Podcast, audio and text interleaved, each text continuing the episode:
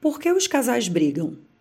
Por que duas pessoas que decidem dividir suas vidas e se amam brigam por coisas que normalmente mal se lembram depois? A toalha molhada em cima da cama, uma demora na resposta de uma mensagem podem desencadear uma tempestade de acusações e ofensas sem fim, causando desgastes profundos e marcas, às vezes irreversíveis. Brigar dói, cansa, causa tristeza e rancor, e é ruim pra caramba. Tá certo que por vezes uma boa discussão é necessária para acertar os ponteiros, mas entenda que existe uma grande diferença entre um diálogo e uma briga. Divergir opiniões é normal e acontece na maioria dos relacionamentos. Neste momento, que precisamos ter maturidade suficiente para que o diálogo não vire uma briga. Não precisamos concordar ou acatar tudo o que o outro diz, mas devemos respeitar a opinião do próximo, assim como não podemos obrigar o outro a ter o mesmo pensamento que o nosso.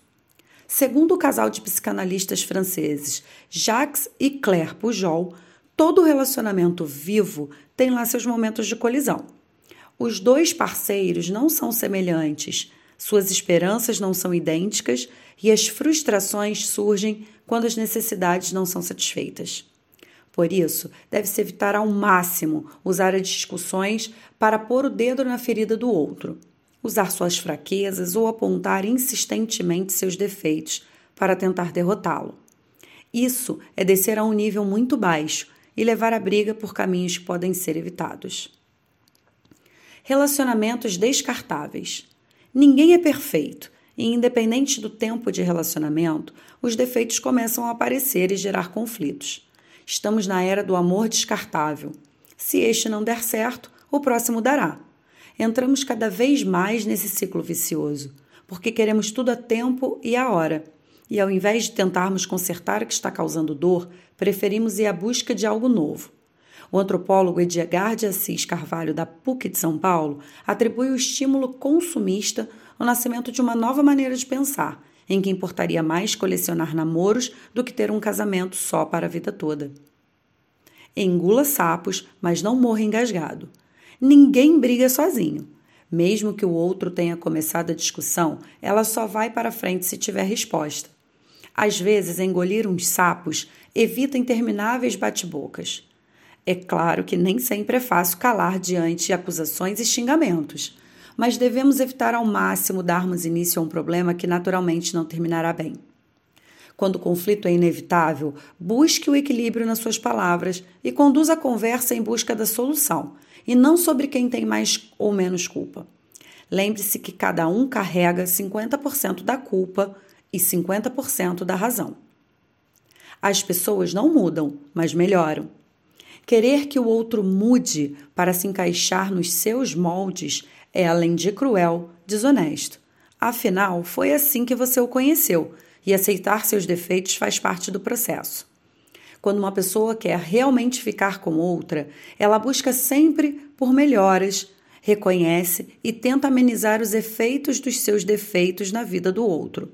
Diferente disso, o relacionamento será sempre regado a cobranças e dedos apontados, gerando muitos conflitos. É claro que existe mudança, mas deve partir da própria pessoa o desejo por ela, e não uma imposição para se manter em algum lugar. Deixar de ser quem você é para agradar a outra pessoa te causa um conflito interno que a qualquer momento pode explodir e a carga de dor vai ser transferida para o outro em brigas. Tolerância zero. As pessoas criam expectativas sobre o outro e, quando elas não são superadas, não têm paciência para resolver os problemas. Dividir a vida com alguém não é fácil. Os hábitos são diferentes e criar uma nova rotina é dolorosa. Muito mais que amor, a relação a dois é um contrato, onde algumas cláusulas por vezes são quebradas e devem ser dialogadas sem exaltar os ânimos. Não seja tão exigente. Um relacionamento é criado dia a dia, em seu tempo. Querer acelerar o processo em nada contribui para o sucesso. As diferenças não serão resolvidas com prazos determinados. São as atitudes e o modo de agir que farão a relação funcionar. Cobrança, exigências excessivas e pressão criam um clima de estresse que colocam em risco até os bons momentos. Se a briga for inevitável, tenha certeza de que o assunto seja realmente um problema que precise de uma conversa mais séria. Em uma discussão, mantenha o foco no problema. Evite falar e jogar na mesa tudo que está incomodando de uma vez só. Evite perder a razão com ofensas desnecessárias e fora do contexto, palavras de baixo calão e gritos e mentiras. Não desenterre assuntos que já foram superados. Isso só trará mais desconforto e irritação. Não acuse o outro sem ter certeza daquilo que está falando. Seja justo e dê o direito do outro contar sua versão. Se defenda sem apontar o dedo. Não use os defeitos e erros do outro para encobrir o seu. Saiba ouvir e esteja preparado para suas ideias não serem aceitas. Respire fundo e conte até 10. Evite ataques desnecessários. Não xingue e não agrida física ou verbalmente o outro.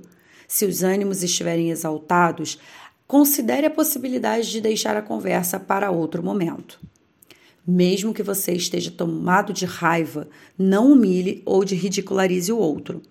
Não existe justificativa para este tipo de atitude e não tem como desfazer o mal que pode causar. Ninguém entra em um relacionamento para brigar. Lembre-se dos motivos que fizeram vocês se apaixonarem e coloque na balança o que vale e o que não vale a pena por Fernanda de Freitas, especialista da saúde e bem-estar do casal.